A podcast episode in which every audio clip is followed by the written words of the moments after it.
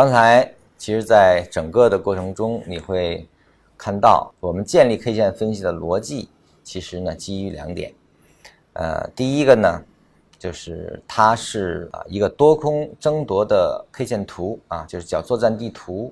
我们通过 K 线的多空强弱以及争夺以及位置的一些变化，包括重要位置的得失吧，我就能大致判知目前是在多头的市场还是在空头控制的市场。这是第一个。第二个呢，就是在整个的分析运动过程中，需要关注的是。它是否目前是一种动态的平衡，还是一个平衡要被打破的地方？就是在哪里？些地方要留意。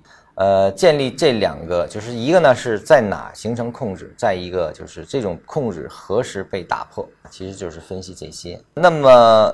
简约的一些处理呢，比如说平衡体的 K 线合并问题，其实这个就是为了能够啊，这个刚才也说过，这本身也是一种分析的逻辑。呃，这个合并不合并，只是为了你像一根 K 线，一个周线可能就是五天 K 线的合并，根据周期的不同啊，其实我们在分析时候更多的用大周期一层层看下去，呃，那么这种看呢，它就是为了。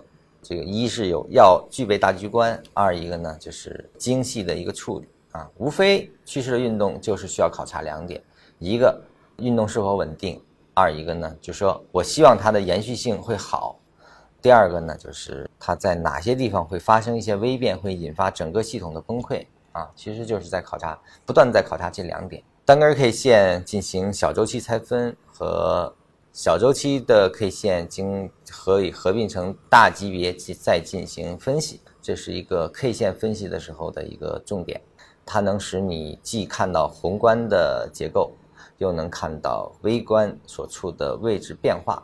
所以说，多看几个层次的，可能对 K 线的或者说当下的把握，你是一个立体的信息之后，就是既有战略性的，也有战术性的，也有局部的。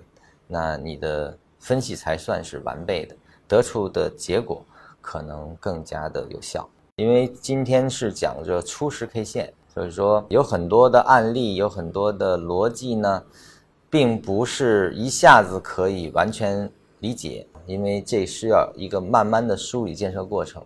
今天更多的是希望大家记住。作为图表分析的基础，K 线它到底用于它哪里？能掌握这一块，我觉得就够了。后面我们会逐渐的建立更多的新的维度，让大家加强对这块的理解，逐渐掌握它。那今天的课呢，就先到这里。我们下节将讲 K 线的组合，来进一步分析 K 线的今天的要点的一个贯彻。我们下期见。